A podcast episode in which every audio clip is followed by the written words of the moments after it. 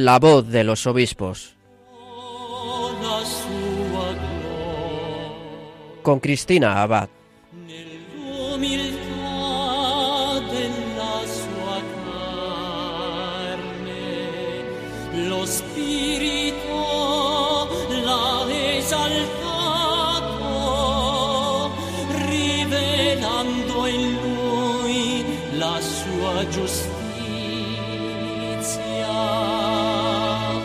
Buenas noches, querida familia de Radio María. Un cordial saludo de Cristina Abad en este nuevo programa de La Voz de los Obispos. Ya habiendo despedido el verano, nos reunimos en este primer domingo de otoño en la emisora de la Virgen para seguir conociendo mejor a nuestros pastores, los sucesores de los apóstoles, para acercarnos a sus vidas, a su ministerio y tener la oportunidad de que ellos mismos compartan con nosotros esa obra que el Señor ha realizado y continúa realizando gracias al sí de su vocación. Bueno, y este mes de septiembre además ha sido un mes de importantes acontecimientos en nuestro episcopado. Y es que este mes hemos celebrado dos consagraciones episcopales de dos nuevos obispos españoles. Si recuerdan, el pasado 4 de septiembre celebrábamos la consagración episcopal de Monseñor Fernando García Cariñanos como nuevo obispo de Mondoñedo Ferrol. Dos semanas después celebrábamos también la consagración episcopal del nuevo obispo de Teruel y Albarracín, Monseñor José Antonio Satué. Ambas ceremonias las hemos retransmitido desde Radio María, por lo que seguramente muchos de ustedes habrán podido vivir de cerca la alegría y la belleza de estas celebraciones. ¿A que sí?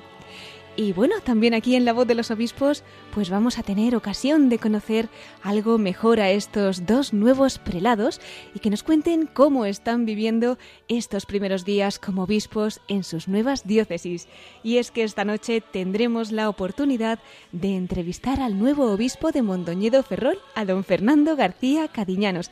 Y si Dios quiere, en nuestro próximo programa viajaremos a tierras aragonesas para entrevistar al nuevo obispo de Teruel y Albarracín, a don José Antonio Satué. Más cosas que les ofreceremos en nuestro programa de hoy. Tendremos en nuestra sección de Episcoflases, en la que nuestro colaborador Miquel Bordas nos ofrecerá más noticias y mensajes de nuestros obispos, otras novedades. Y como siempre, concluiremos nuestro programa desde el corazón de María. Para ello contaremos con el testimonio de nuestro obispo protagonista de esta noche, de don Fernando García Cadiñanos, como decíamos, el nuevo obispo de Mondoñedo Ferrol. Bueno, pues enseguida tomaremos rumbo a Galicia para entrevistarlo, pero antes vamos a pedir como siempre a la Virgen que nos acompañe durante este programa y de su mano comenzamos, la voz de los obispos.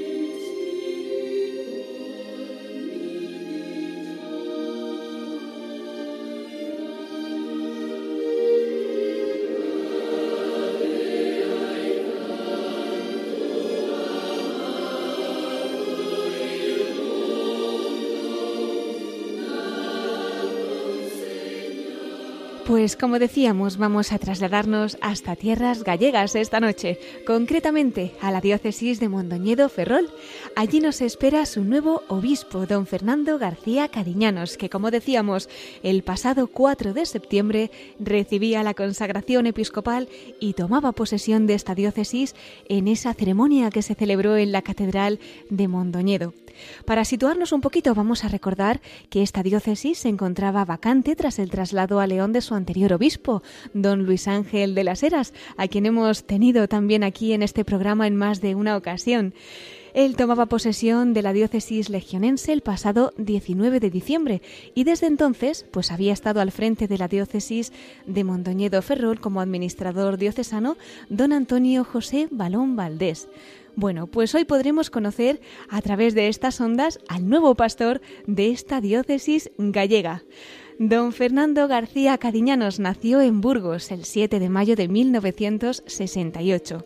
Realizó sus estudios eclesiásticos en la Facultad de Teología del Norte de España, en su sede de Burgos, donde obtiene el bachiller en teología y la licenciatura en teología dogmática. Fue ordenado sacerdote el 26 de junio de 1993. Es licenciado en Ciencias Sociales, especialidad en Doctrina y Ética Social por la Pontificia Universidad Gregoriana de Roma ha desarrollado su ministerio sacerdotal en la diócesis de Burgos.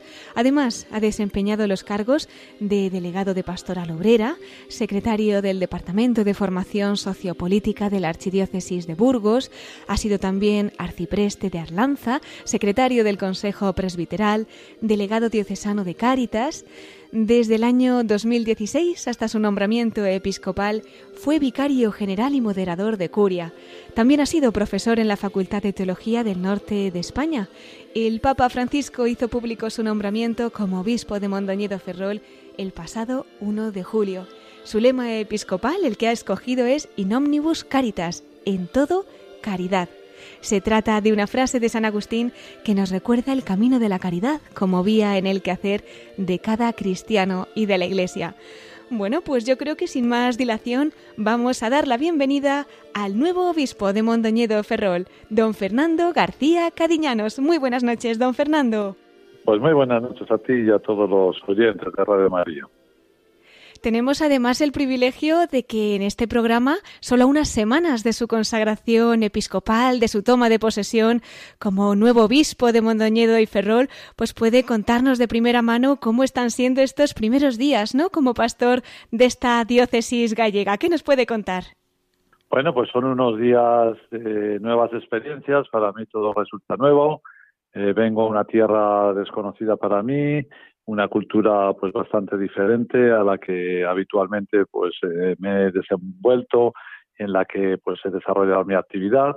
Y son días pues de conocimiento de, descubrir pues el caminar de esta iglesia de Mondoñedo Ferrol de ver las esperanzas de tanta gente que estaba rezando por el nuevo obispo porque viniese pronto. Eh, me siento muy acogido me siento muy halagado por todas las expresiones de cariño que están teniendo pues hacia mi persona y sobre todo pues hacia lo que significa la figura del obispo en una iglesia. Y estoy pues bueno eh, disfrutando en la novedad de lo que está significando pues esta nueva etapa en mi vida personal y en la vida también de esta iglesia diocesana conociendo lo que lo que viven lo que sienten lo que sufren lo que esperan lo que desean y eh, pues bueno, poniéndome un poco a disposición eh, pues para que mi sencillez y mi pequeñez pues pueda hacerlo lo mejor posible y respondiendo a las expectativas y sobre todo respondiendo a la voluntad de Dios. Pues sí, a la voluntad de Dios, ¿verdad? Qué, qué bonito y qué punto de partida tan precioso cuando estaba el cielo abierto, ¿no? Aquel 4 de septiembre, en ese día en el que no solamente pues tomaba posesión de esta diócesis gallega, sino que además era elevado a la plenitud del sacerdocio con su consagración episcopal. Seguro, don Fernando, que aquel día tan especial para usted, para la Iglesia entera, pues podría usted resaltar algo que especialmente llevase en el corazón, cómo vivió este día con tantas que la acompañarían, algunas presencialmente, pero muchas otras también espiritualmente, como ya decía, también en la oración, ¿no? Pues la verdad que fue un día muy bonito, fue un día muy bonito externamente, porque fue un día precioso en Mondoñedo, salió un día radiante, de los que dicen que pocas veces salen, eh, porque normalmente Mondoñedo pues está siempre sumido a veces en nieblas. La verdad que fue un día muy hermoso, muy hermoso donde destacaría fundamentalmente el cariño de la gente. Eh, lo habían preparado muy bien, eh, el Consejo de Consultores y todos los colaboradores de, de, esta querida iglesia habían preparado una ceremonia pues hasta el último detalle, con mucho cuidado, con mucho mimo. Yo creo que nos ayudó a rezar a todos. eh, pues destacaría ese cariño de la gente que lo había preparado, que lo había cuidado, que, que había dedicado tantísimos esfuerzos y tantas horas pues a que todo estuviese al detalle, a que todos los que se acercaron a Mondoñedo pues estuviesen acogidos, que fuesen bien recibidos, que no faltase de nada. Ese cariño de la gente de Mondoñedo y luego ese cariño también de la gente de Burgos, donde he estado desarrollando mi actividad y que y que me sentí muy arropado, como suelo contestar a los WhatsApps y a las cartas que durante estos días me van me voy voy recibiendo en, en cantidades ingentes, eh, pues que me he sentido muy acompañado, muy querido y muy rezado también, en el sentido de que ha habido mucha gente pues que ha puesto sus oraciones y sus plegarias eh, por mí y por el ministerio que voy a llevar. La ceremonia fue muy bonita, como son todas estas ceremonias, llenas de simbolismo, llenas de significado. Yo creo que nos ayudó a todos a rezar. Yo estuve muy tranquilo. Eh, pues bueno, los ritos son tan expresivos que manifiestan un poquito lo que es el quehacer y la misión del obispo, ¿no? Desde eh, el último que es el sentarse en la cátedra a los previos que son pues la entrega del anillo, la mitra, el báculo, la consagración, eh, la plegaria, eh, tumbado implorando la intercesión de los santos y la unión de toda la Iglesia en la plegaria común, la intercesión. Es decir, es una serie de, y la presentación evidentemente con las promesas. Es una serie de, de ritos y de simbolismos que introducen, que penetran muy bien en lo que se está expresando a través del sacramento y nos ayudaron a rezar. Yo destacaría eso, el cariño y que estuvimos rezando juntos por un hermano que viene a esta iglesia, que quiere caminar con la gente y que quiere ser ese pastor que la iglesia desea, que necesita y que quiere servir. Así es, pues oraciones que van a ser multiplicadas a los rincones que la Virgen quiera llevar también este mensaje que nos está dando, ¿no? Esta noche también aquí a través de las ondas de Radio María, pues queremos pedir a nuestros oyentes que encomienden muy especialmente pues esta nueva etapa que le ha deparado la providencia. Don Fernando, vamos a remontarnos a ese 1 de julio, ¿no? En el que se hace público pues que el Papa lo ha nombrado obispo. ¿Cómo acoge esta noticia? Bueno, fueron unos días previos, evidentemente, los que el nuncio me comunica eh, esta, según él, buena noticia. Así me lo presentó él, le tengo que comunicar una buena noticia.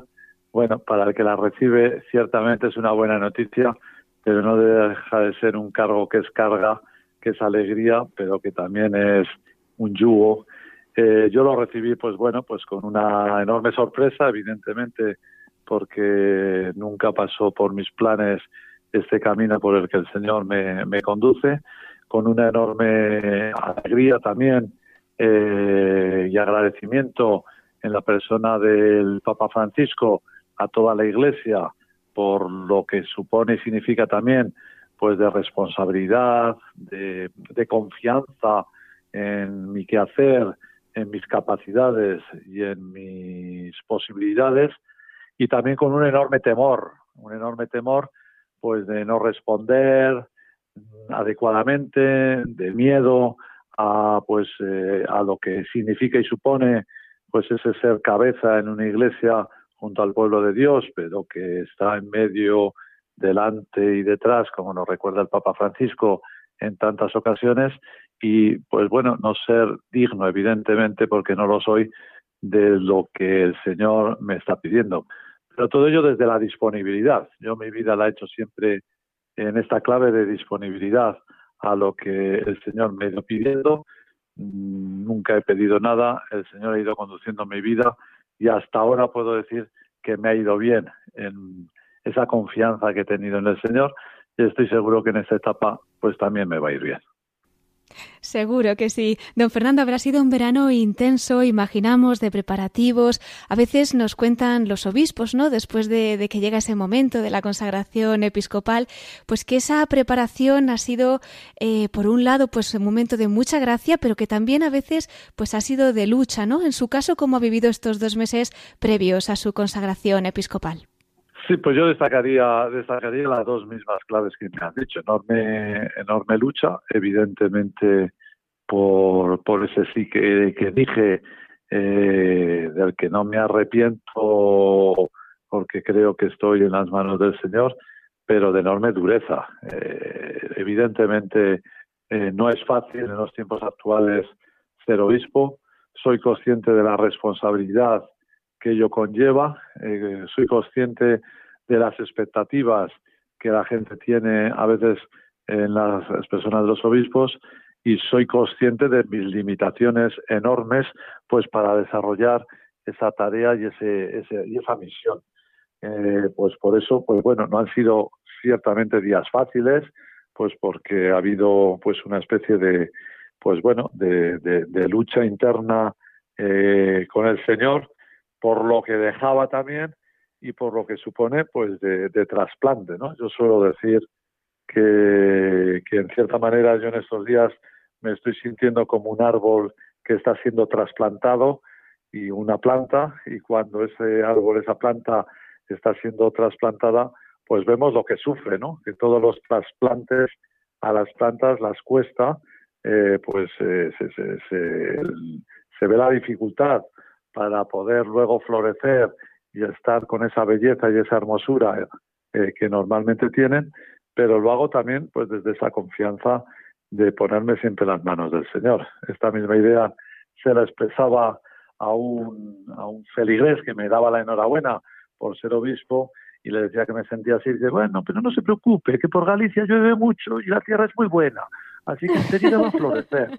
Bueno, pues desde esa certeza de que en Galicia llueve mucho y la tierra es muy buena, pues bueno, esa lucha, ese dolor, esa dificultad, pero también esa enorme confianza, pues seguro que va, va para adelante.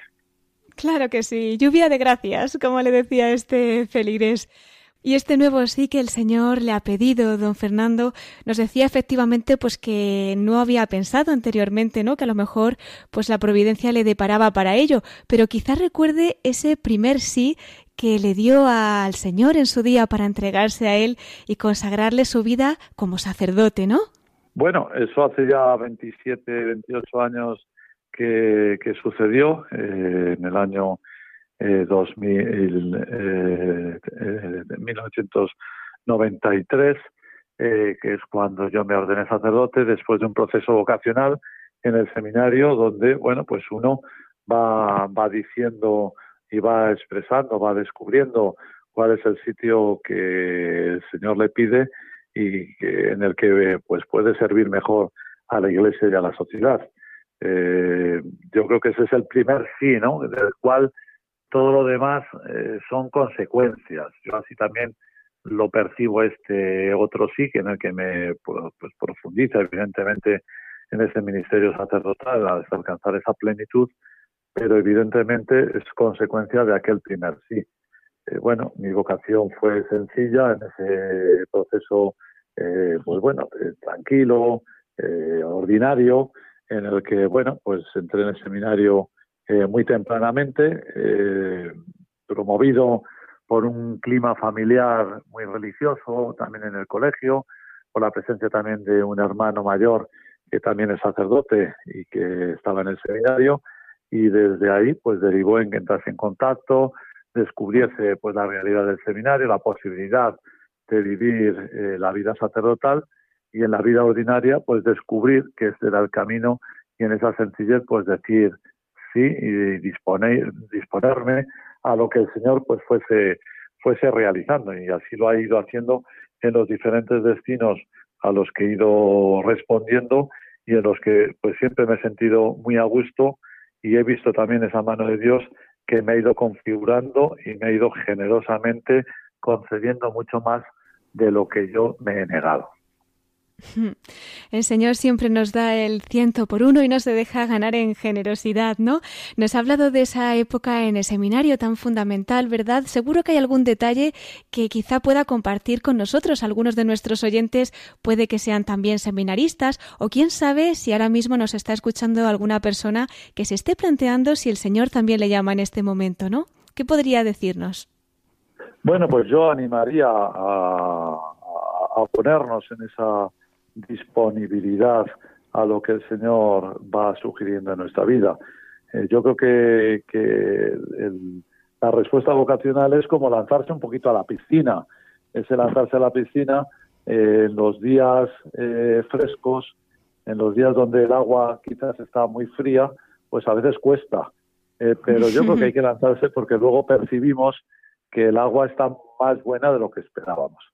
Los que somos de, de, la zona interior y de una zona especialmente fría, pues descubrimos eso, ¿no? Que cuando vamos a Santander o ahora que estoy aquí por la costa atlántica y he tenido la oportunidad de bañarme, pues cuando me baño percibo que está frísima y no me gustaría meterme, pero luego me cuesta salirme porque percibo que se está mejor dentro que fuera. Yo creo que así, algo, algo así está en la, vida vocacional, ¿no? Eh, y cuando digo la vida vocacional, no solo me estoy refiriendo a la vida sacerdotal religiosa, sino también a la vida matrimonial. Creo que en la vida tenemos que tomar decisiones, es necesario que nos lancemos a la piscina con la confianza de que siempre vamos a caer en agua. Ese agua va a minorar la, hmm. caída y luego nos vamos a sentir, pues, o nunca mejor dicho, como pez en el agua, porque si lo hacemos en las manos del Señor, en la confianza en el Señor y con la certeza de que Él nunca nos deja solos y nos abandona, y no nos abandona, pues vamos a estar siempre muy a gusto. Pues tomamos nota, muchas gracias por estos consejos. Y bueno, aunque esta noche nuestra mirada se dirige de un modo especial, lógicamente, a la diócesis de Mondoñedo y Ferrol, ¿cómo no vamos a tener pues un recuerdo muy entrañable también para la archidiócesis de Burgos, su tierra natal, y este lugar en el que ha desempeñado pues su ministerio, ¿no? Hasta que fue nombrado obispo. Seguro que podría resaltar algo de esos años en los que ha estado al servicio de la iglesia burgalesa. ¿Qué se ha llevado en el corazón de esta Grey, don Fernando? Bueno, pues me surge la palabra gracias, la palabra gracias porque allí, allí he recibido todo y allí hasta este momento he dado absolutamente todo. Allí recibí la vida, allí recibí la fe, allí recibí el ministerio sacerdotal y allí he recibido también la respuesta a esa llamada del Señor que la he hecho con mucha gente, con la que he ido compartiendo mi vida y que en esa respuesta han ido configurando pues mi ser y mi hacer eh, con el Evangelio.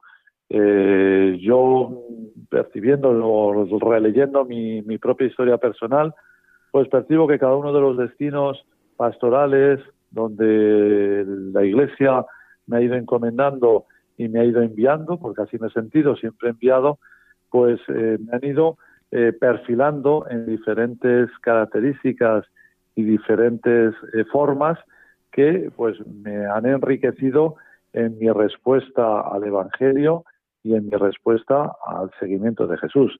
Desde los inicios que fueron en una parroquia obrera, en Santa Catalina de Aranda de Duero, donde, pues bueno, percibí esa llamada a esa dimensión social que tiene la fe, a ese compromiso por la justicia, a esa lucha eh, por, eh, por los derechos y a esa búsqueda de esa caridad política en su sentido más amplio los estudios en Roma, donde, pues bueno, luego profundicé en esas claves que ya había aprendido, mi paso por eh, 12 pueblos del medio rural durante 14 años, donde pues percibí la cercanía, eh, la, fragilidad de nuestro mundo rural, pues muchas veces eh, tan abandonado, pero la sencillez y profundidad en su vivencia eh, religiosa, la experiencia también en el medio urbano, en la parroquia de las Nieves en Burgos, donde pues también pues brevemente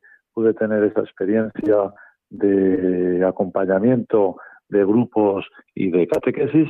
Y luego pues en los últimos años la gran experiencia que he tenido como delegado diocesano de Caritas Burgos donde pues bueno he percibido esa cercanía a los más pobres como clave fundante de la fe y fundamental en la evangelización, ese tocar las llagas eh, del Señor en esas experiencias de amistad profunda que he hecho con muchas personas a las que hemos acompañado desde Cáritas, que las tengo muchísimo que agradecer y que me han dado pues muchísimo más evidentemente de lo que yo he aportado, pero sobre todo me han dado esa sensibilidad y ese corazón eh, pues cercano al sufrimiento, a la pobreza, esa mirada de ver también la fragilidad que nos rodea. no tengo nada más que palabras de agradecimiento, palabras de reconocimiento, pues a lo que la Iglesia de Burgos me ha ido dando, que hasta ahora es todo. Hmm. Pues nos vamos a unir en esa acción de gracias también nosotros, porque siempre es bonito, ¿no? Escuchar ese testimonio de pastor y ver cómo el Señor le ha ofrecido la oportunidad de verle en tantas almas. Yo estoy convencida de que tantas y tantas personas que le han podido acompañar en esta etapa, eh, seguro que le estarán también acompañando donde el Señor le lleve, ¿no? En su oración y con el corazón. Y ahora, pues en esa diócesis de Mondoñedo y Ferrol, es cierto que es un poquito pronto para empezar a dar, pues a lo mejor detalles sobre objetivos para este año, para el tiempo sucesivo, pero quizás sí que tiene alguna esperanza en particular, ¿no? Para esa diócesis que la Iglesia le ha encomendado. Bueno, pues ciertamente, como bien ha señalado Cristina, es cierto que tengo que escuchar eh, más que hablar. Al menos el primer año es lo, importante, ¿no? Quizás estoy hablando ya demasiado y creo que la labor de un pastor en los inicios es escuchar, ¿no? Escuchar, acoger, recibir. Porque el obispo no es el que dirige la iglesia, no es como un gerente de una empresa que se pone a dictar normas desde el inicio, sino que es ese acompañante de un caminar que la Iglesia, como sabia que es, pues va realizando en un territorio concreto que en, este caso es la Iglesia de, de Mondoñedo Ferrol. Me tengo que poner a compasarme a su paso, tengo que descubrir pues las enormes luces que la historia a lo largo de su existencia pues ha ido abriendo y descubrir también, como no, pues esas fragilidades que seguramente tenga. Mis expectativas, pues evidentemente que seamos una iglesia evangelizadora, evangelizada a la vez, una iglesia que sea misericordiosa, una iglesia acogedora, una iglesia cercana a nuestra sociedad, una iglesia que tenga un protagonismo eh, de los laicos, una iglesia donde surjan y broten las vocaciones sacerdotales y religiosas, una iglesia que sea viva, activa, una iglesia pues en las claves de las que el Papa Francisco nos está recordando. ¿no? Esas serían las expectativas, los deseos, los sueños, que seguro que serán los sueños de todos y cada uno con respecto a nuestras eh, respectivas iglesias. Pero bueno, vivimos en este tiempo, en esta historia, en esta fragilidad y ese sueño le tendremos que acomodar para que realmente pues responda lo más posible a lo que es el plan de Dios para nosotros y ojalá pues se vaya se vaya cumpliendo. Y para realizar ese sueño, para desempeñar esta gran misión, ¿hay algo a nivel personal que usted le pida al Señor para su ministerio episcopal? Bueno, pues yo en la, en la eh, celebración de, consagración, en la ceremonia, eh, se leyó la primera lectura de Salomón, que la, vamos, las lecturas las elegí yo, eh, en la que es el Dios se le aparece a Salomón, ¿no? Y le dice que le pida lo que, lo que desee, ¿no? Y le pide el don de la sabiduría.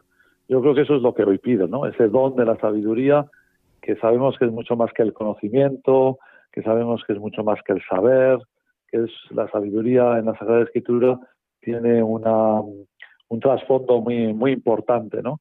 Que es el saberse situar, que es el saberse eh, acomodar, que es el saber ser centinela eh, para mirar, que es el saber eh, acompañar, bueno, esa sabiduría, esa sabiduría divina que hacemos nuestra, pues para acomodarnos y para llevar, eh, para tratar de transmitir a nuestro pueblo eh, lo que es el amor y la misericordia de Dios.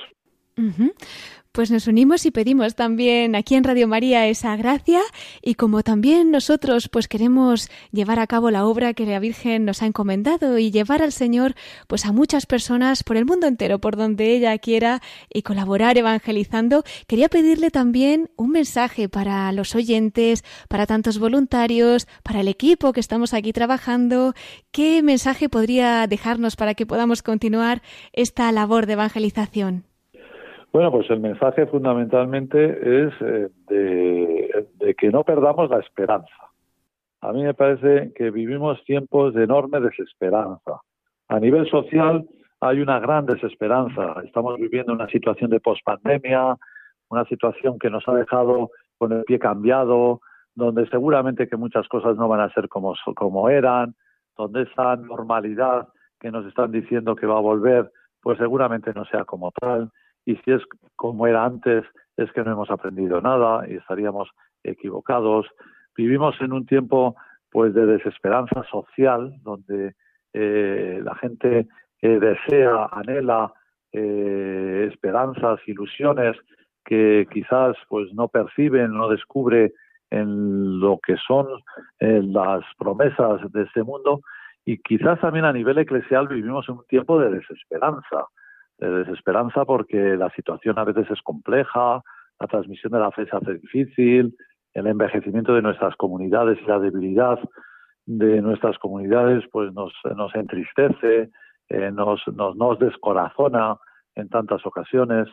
Yo creo que tenemos que tener esa esperanza de los hombres de fe, que ponen su fuerza en el Señor y como en los Hechos de los Apóstoles, en una sociedad eh, pues aparentemente también eh, al margen de lo que era el Evangelio de Jesús, pues supieron transmitir esa fortaleza, esa fuerza que no viene propiamente de, nuestro, de nuestras capacidades, sino que viene precisamente de nuestra confianza en el Señor. Esa esperanza de que en Él vamos a encontrar respuesta a nuestras inquietudes, de que en Él vamos a ser capaces pues de, de, de ayudar y de acompañar a nuestra gente, especialmente a los necesitados. Y esa esperanza es la que me gustaría que pudiésemos dar, que pudiésemos ofrecer, que pudiésemos vivir, que nos pudiese también iluminar y nos pudiese alegrar, porque la esperanza al final se transforma en alegría del que la vive y desde la alegría la transmisión de la fe siempre es mucho mejor.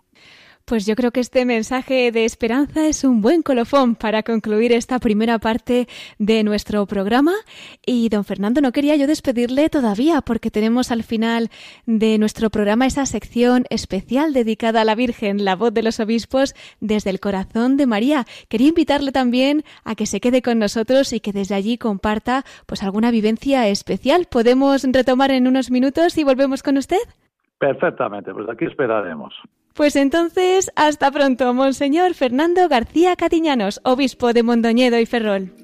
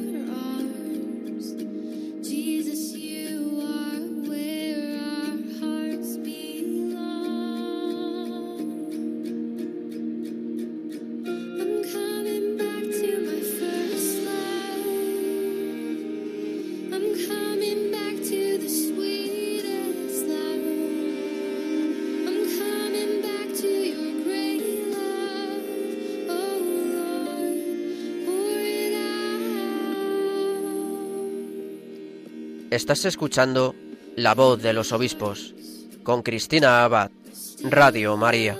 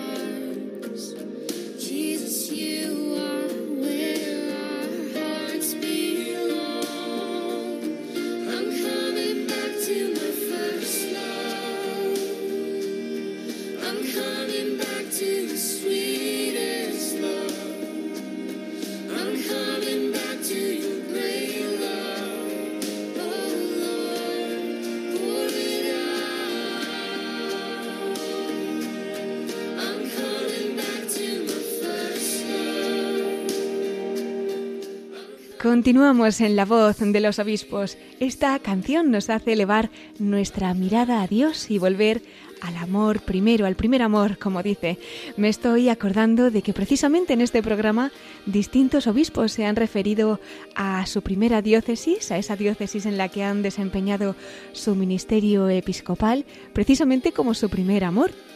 Y hoy justamente tenemos con nosotros a un prelado que ha sido consagrado obispo hace apenas unas semanas, el 4 de septiembre, tomando posesión de la diócesis de Mondoñedo Ferrol.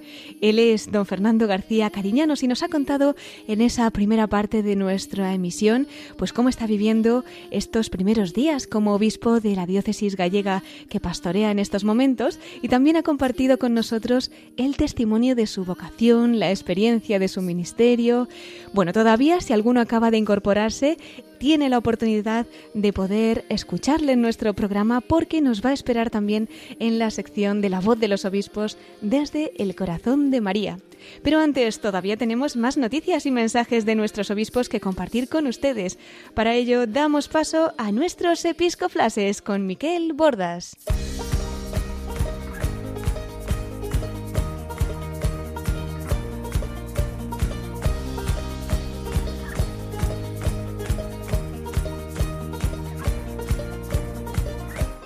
Brothers and sisters, fill these cups with life. Please forgive them, cause they know not their lives. So take these words and make them right. So one day you and I will write our names in the sky. We'll confide.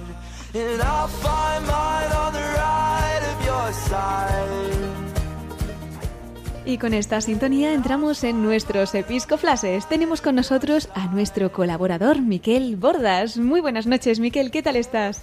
Pues muy a gusto, Cristina, gracias a Dios, y disfrutando de todas estas cuestiones tan interesantes que nos está compartiendo con nosotros el nuevo obispo de Mondoñedo Ferrol, don Fernando García Cadiñanos. Desde luego que sí. Bueno, cuéntanos, ¿qué episcoflases nos traes para esta noche? Bien, pues vamos a empezar con lo más reciente, Cristina, y es felicitando al arzobispo de Zaragoza, a don Carlos Escribano, porque esta tarde ha recibido el palio arzobispal, recibido de manos del Papa Francisco en la pasada fiesta de los Santos Apóstoles, Pedro y Pablo, el pasado 29 de junio, que suele ser lo habitual en estos casos. Pues bien, ha sido el nuncio apostólico de su santidad en España, Monseñor Bernardito Auza, quien le ha impuesto el palio arzobispal a Monseñor Escribano en la ceremonia que se ha celebrado en la Basílica del Pilar de Zaragoza. Así que, además de estar acompañado de varios de sus hermanos en el episcopado, también ha estado acompañado de nuestra queridísima Virgen del Pilar. Buena compañía. Pues le enviamos a don Carlos Escribano, arzobispo de Zaragoza, nuestra felicitación de todo el equipo de Radio María. Más noticias, Miquel.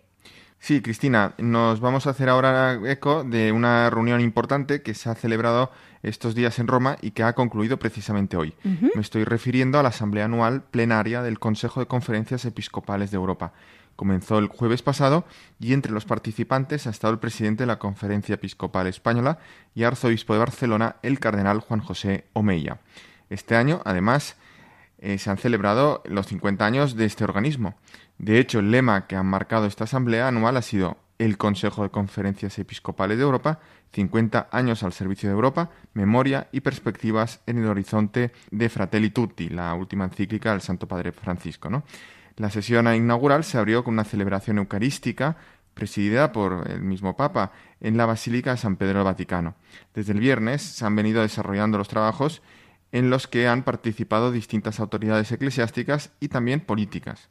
Y para situarnos un poco, vamos a recordar que, tal como informa el programa de esta iniciativa, el objetivo de la Asamblea era analizar la situación actual en el continente europeo, además de recordar las raíces de Europa y el compromiso de la Iglesia en la construcción del continente. Y continuamos con más noticias, Cristina. De una reunión nos vamos a otra. Ahora ya en España. Y es que la Conferencia Episcopal Española ha anunciado que la próxima reunión de la Comisión Permanente se va a celebrar esta misma semana, concretamente este martes y miércoles 28 y 29 de septiembre. ¿Y se sabe ya sobre qué temas van a trabajar nuestros obispos españoles de la Comisión Permanente? Pues sí, Cristina, según ha informado la propia Conferencia Episcopal Española, los obispos van a trabajar sobre En primer lugar, la puesta en marcha del itinerario del próximo Sino de los Obispos. En segundo lugar, informarán sobre la reunión mantenida con las oficinas diocesanas o provinciales de denuncias de abusos a menores. En tercer lugar, también figura en el orden del día la revisión de los reglamentos de la Conferencia Episcopal Española. En cuarto lugar, se va a estudiar la actualización del documento Normas básicas para la formación de los diáconos permanentes en las diócesis españolas. En quinto lugar, se tratará la preparación de la visita ad limina apostolorum de los obispos españoles, que ya queda menos. Sí. Y por último, en sexto lugar, el proyecto de estructura y funcionamiento del Comité de Estudios y Proyectos de la Conferencia Episcopal Española. Será el último tema que van a tratar. Pero además, los obispos de la Comisión Permanente recibirán información sobre el año familia Amoris Leticia. Además, sobre la peregrinación a Santiago de Compostela con motivo del año jubilar compostelano que estamos celebrando y el estado actual de ábside, que son los medios de comunicación que son propiedad de la Conferencia Episcopal 13 y COPE. Asimismo, el orden del día incluye también la aprobación del temario de la próxima Asamblea Plenaria que tendrá lugar, si Dios quiere, del próximo 15 al 19 de noviembre eh, de, este año. ¿no? Y bien, los obispos españoles de la Comisión Permanente van a tratar, para terminar, eh, temas económicos y dialogarán sobre diversos asuntos de seguimiento y aprobación de acuerdos. Pues un programa bien completo. Encomendamos estos días esta reunión de la Comisión Permanente. Ya iremos informando aquí en Radio María de los detalles que se vayan publicando al respecto. ¿Algún episcoflas más, Miquel? Así es, Cristina. Y es que está relacionado con la jornada que estamos celebrando hoy, este domingo, la Jornada Mundial del Migrante y el Refugiado. Vamos a recordar que el lema que se ha escogido para esta ocasión es hacia un nosotros cada vez más grande, y que en la web de la Conferencia Episcopal Española se encuentran todos los materiales que han dispuesto los obispos del Departamento de Migraciones dentro de la Subcomisión Episcopal para las Migraciones y la Movilidad Humana. Uy, cómo avanza el tiempo, Miquel. ¿Qué te parece si damos paso ya a nuestra sección de la perla rescatada? Vamos allá, Cristina. Recordamos que en esta sección solemos eh, hablar, comentar eh, y evocar a alguno de los obispos que ya han partido a la casa del Padre, normalmente en España o del ámbito de lengua española, y rescatamos alguna de sus palabras, que además generalmente suelen ser provinciales también para nuestros días, ¿verdad? Y bien, aunque en general solemos centrar, como he dicho, esta sección a los obispos o en obispos de nuestra patria, hoy queremos dirigir nuestra mirada a nuestros hermanos del otro lado del Atlántico, eh, concretamente en Venezuela, ¿no? que han despedido esta semana a uno de sus pastores más eminentes en su historia, entiendo yo, que ha sido pues el cardenal Jorge Urosa, todo un referente ¿no? para la Iglesia venezolana, arzobispo emérito de Caracas. La Conferencia Episcopal de Venezuela comunicaba el fallecimiento del cardenal Urosa el pasado jueves. El cardenal Urosa eh, lleva ingresado ya unas semanas en un hospital tras contraer el COVID-19 y en estas últimas semanas habría ido sufriendo un severo agravamiento de su estado de salud que finalmente no ha podido superar. Y aunque sea de forma muy breve, vamos a recordar aquí, a trazar unos rasgos biográficos del cardenal Jorge Urosa. Él nació en Caracas, la capital de Venezuela, en 1942. Estudió en el Seminario Santa Rosa de Lima de Caracas y en el Seminario San Agustín de la ciudad canadiense de Toronto. Recibió su ordenación sacerdotal en 1967. En 1982 fue nombrado obispo auxiliar de Caracas. Y a los ocho años, en 1990, recibió el nombramiento de arzobispo de Valencia, Valencia, la, de Venezuela, no la española. Y en 2005 fue nombrado arzobispo de la capital, de Caracas. Volvía, digamos, a su casa, ¿no? El Papa Benito XVI lo creó cardenal en 2006. Bien, pues nosotros lo que queremos compartir aquí con todos los oyentes es un mensaje muy bonito del cardenal Urosa, que ha sido también pues eh, publicado por la propia Conferencia Episcopal Venezolana, que él escribió ese mensaje para todo el pueblo de Venezuela al día siguiente de su ingreso. De alguna manera, pues intuyendo ¿no? Que, que, no iba a superar esta, esta enfermedad. Y esta es la perla que nosotros queremos compartir hoy con todos eh, nuestros oyentes y fue escrita pues el 28 de agosto de 2021 y es una verdadera perla. Leo algunos fragmentos eh, de los que ha sido la última carta al purpurado que tanto se caracterizó pues por defender la causa de la Iglesia y los derechos también del pueblo venezolano, ¿no? especialmente en estos últimos lustros donde digamos pues, eh, pues, la situación política social de este país por las razones que todos conocemos se ha visto pues muy muy agravada ¿no? y, y empobrecida pero sobre todo de esta carta no lo que sobresale es el deseo del cardenal Urosa en que el pueblo venezolano esté unido, pero unido en Cristo, ¿no? En que sea un pueblo cristiano. Eh, ese celo evangelizador, apostólico del cardenal, por encima de consideraciones meramente políticas, etcétera, ¿no? Pues Cristina, si te parece, vamos a escucharlo. Somos todo oídos, Miquel, para escuchar estas últimas palabras que por lo que hemos oído pues ha considerado un poquito como su testamento espiritual, ¿verdad? Del cardenal Jorge Urosa, arzobispo emérito de Caracas y que ya descansa con el Señor.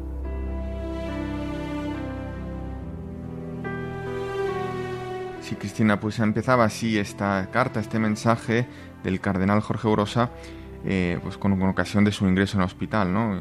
ese ingreso que le ha llevado a la muerte.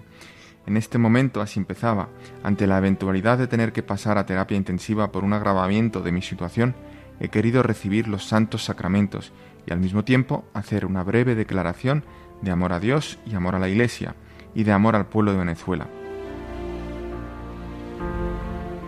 Y continúa diciendo en lo que ha sido su testamento el cardenal Urosa, su testamento espiritual. Por supuesto, me siento inmensamente feliz de haber sido sacerdote, vivir mi vocación con gran ilusión. He tenido la fortuna y la bendición de que Dios me ha llevado por caminos insospechados de servicio y de altísimas responsabilidades en la Iglesia que agradezco en el alma. Pido perdón a Dios y a todos mis hermanos por las faltas que haya podido haber cometido, especialmente por las faltas de omisión. Nunca he querido hacerle mal a nadie y siempre he procurado actuar buscando la gloria de Dios y el bien de la Iglesia y de las almas y de las personas involucradas. Espero, pues, que eso se me tenga en cuenta. También expreso mi gran afecto al pueblo venezolano y mi entrega absoluta a su libertad, a sus instituciones, a la defensa de los derechos del pueblo frente a los atropellos que se hayan cometido por parte de los gobiernos nacionales.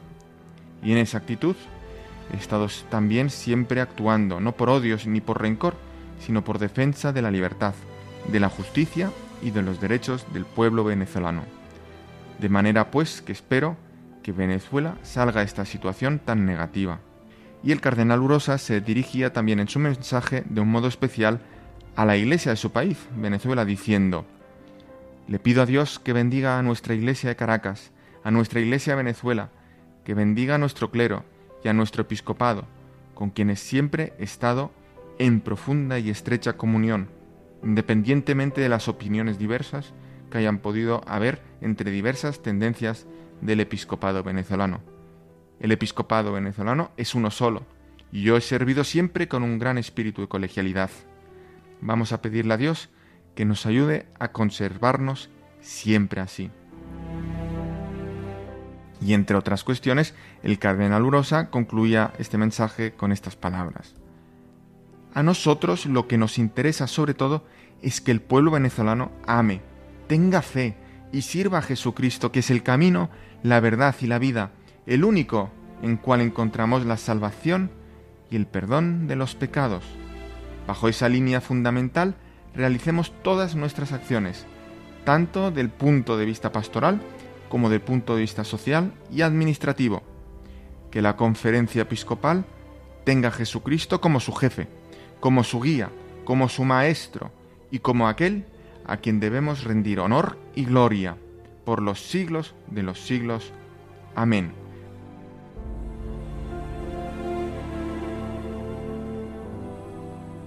Hemos escuchado la lectura de las últimas palabras que dejó por escrito el cardenal Jorge Urosa, arzobispo emérito de Caracas, y que, como decíamos, el pasado jueves entregó su alma al Señor.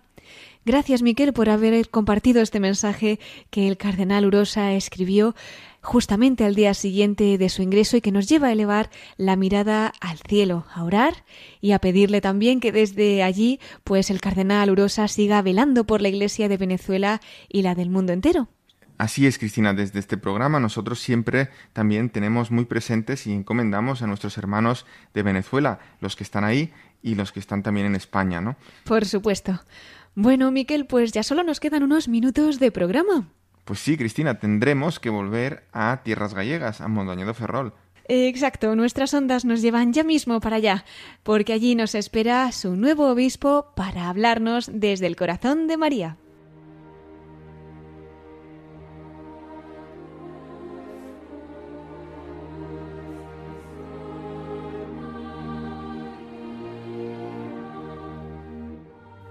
Y entramos ya en nuestra sección de la voz de los obispos desde el corazón de María. Hemos tenido en la primera parte de nuestro programa al nuevo obispo de Mondoñedo y Ferrol, a Monseñor Fernando García Cadiñanos. Ahora tenemos la oportunidad de que, después de habernos contado pues cómo están siendo esos primeros días allí en su nueva diócesis, de que haya compartido su testimonio de vocación, los recuerdos de su ministerio, pues también nos hable desde el corazón de María. Muy buenas noches nuevamente, don Fernando. Muy buenas noches. Pues estamos deseando que comparta con nosotros alguna anécdota, alguna vivencia que haya tenido, que recuerde haber vivido especialmente con la Virgen María. Seguramente serán muchas, pero algo que quiera destacar esta noche con nuestros oyentes. Pues sí, la verdad que son muchas. Eh, podría decir que María ha estado siempre muy presente en lo que ha sido mi ministerio sacerdotal y en lo que ha sido mi vivencia cristiana no en vano, dentro del escudo episcopal he colocado una estrella con ocho puntas que no solo refleja el cimborrio de la Catedral de Burgos, sino que es un recuerdo de la importancia que María tiene en mi caminar personal y que quisiera que tuviese en el caminar de mi iglesia, de nuestra iglesia de Montañedo Ferrol y del caminar de, los cristianos.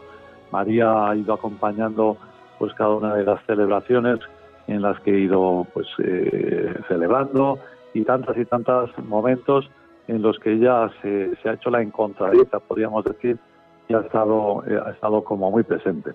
No sé, como anécdotas, yo recordaría eh, pues cómo he empezado todas mis visiones, poniéndome siempre en las manos de María. Me acuerdo perfectamente cuando me mandaron a Aranda de Duero, cuando tenía 25 años, recién ordenado, iba con el coche pues cargadito, no de manzanas, sino cargadito de libros, y de lo que era el primer equipaje cuando iba allí a la casa parroquial, pues antes de entrar en el primer destino, me paré en el santuario de la Virgen de las Niñas, patrona de Aranda, donde me detuve pues a rezar eh, un poco y ofrecer ese, ese ministerio. Y bueno, estuvo muy presente en aquellos años, que concluyó precisamente pues cuando también con el mismo coche con el que había entrado, pues a los cuatro años eh, tuve que dejar aquellas tierras y también con el mismo coche cargado ya, pues quizás de más pecados y también de más cosas, pues me detuve otra vez en el santuario, pues para dar gracias por lo que hayan sido aquellos cuatro años y volverlos a poner en las manos de la Virgen de las Viñas. Y lo mismo he hecho con la Virgen de los Remedios en, en Ferrol. Eh, antes de que se anunciase mi nombramiento el 1 de julio, unas semanas previas, pues me acerqué de Estrangis hasta el santuario de la Virgen de los Remedios para ponerme a los pies de la que es la patrona de nuestra diócesis y ofrecerle mi ministerio. Y siempre que paso por la Virgen de los Remedios, pues suelo rezar una Ave María, ofrecerle pues el día, presentarle las personas con las que pues he, tratado eh, en esos momentos inmediatos o posteriores y poner y encomendar a María pues las preocupaciones. La verdad que todo lo que he hecho a lo largo de mi vida, sobre todo las dificultades, las he puesto a los pies de María y la verdad que siempre, siempre me ha ido bien. Nuestro puerto más seguro. Emociona, emociona ver esa intimidad que tienen los sacerdotes y los pastores con nuestra querida madre, ¿no? Sus hijos predilectos. Que no cuidará ella, ¿verdad? Y cómo les protegerá a lo largo de este camino, pues con todas estas cosas que ustedes ponen en su corazón. Pues muchísimas gracias, don Fernando, por este testimonio que nos ha contagiado también de esperanza, de amor por la Virgen María y que nos lleva también a nosotros a acudir a ella y a darle esas primicias, ¿verdad?, en nuestra historia personal con el Señor. Pues solo me queda decirle que aquí en Radio María, precisamente en la Casa de la Virgen, también tendrá siempre su casa, así que cada vez que quiera estar nuevamente en nuestros micrófonos, pues será siempre bienvenido. Pues muchas gracias a ti y a todos los oyentes Gracias por el programa y ojalá que la Virgen María nos guarde, nos protege y nos lleve a ese puerto que es, que es Cristo. ¿Nos da una bendición para concluir? Pues mi bendición para ti y para todos los creyentes, que el Señor Padre, Hijo y Espíritu acompañe nuestro caminar y nos multiplique nuestros afanes y esperanzas. Amén. Pues muchísimas gracias, Monseñor Fernando García Cadiñanos, obispo de Mondoñedo, Ferrol. Hasta siempre. Hasta siempre.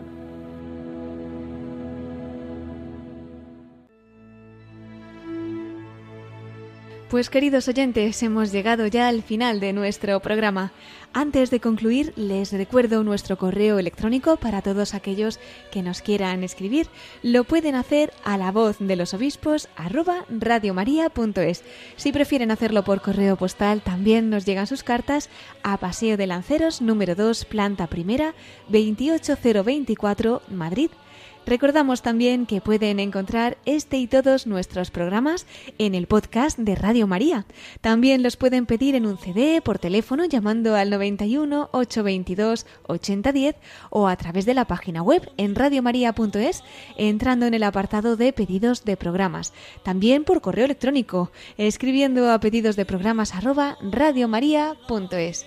Agradecemos una vez más a don Fernando García Cariñanos, obispo de Mondoñedo Ferrol, el que nos haya acompañado en este programa y nos haya contado cómo está viviendo esta primera etapa como obispo y tantas cosas de la historia que el Señor y la Virgen María pues han ido tejiendo en su vida y a lo largo de su ministerio. Miquel Bordas, muchas gracias por habernos acompañado también esta noche. A vosotros, Cristina, siempre. Y como no, pues muchísimas gracias a todos ustedes, queridos oyentes. Ahora les dejamos con más noticias en el informativo de Radio María. Se despide Cristina Abad. Hasta dentro de 15 días, si Dios quiere, a la misma hora, a las 9 de la noche, a las 8 en Canarias. Que Dios los bendiga y nuestra Madre los acompañe siempre.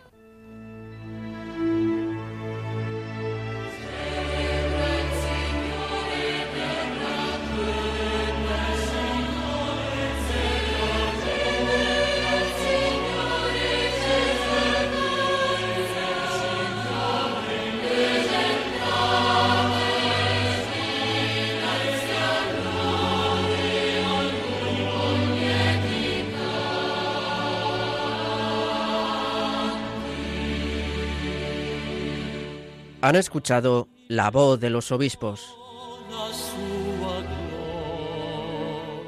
con Cristina Abad.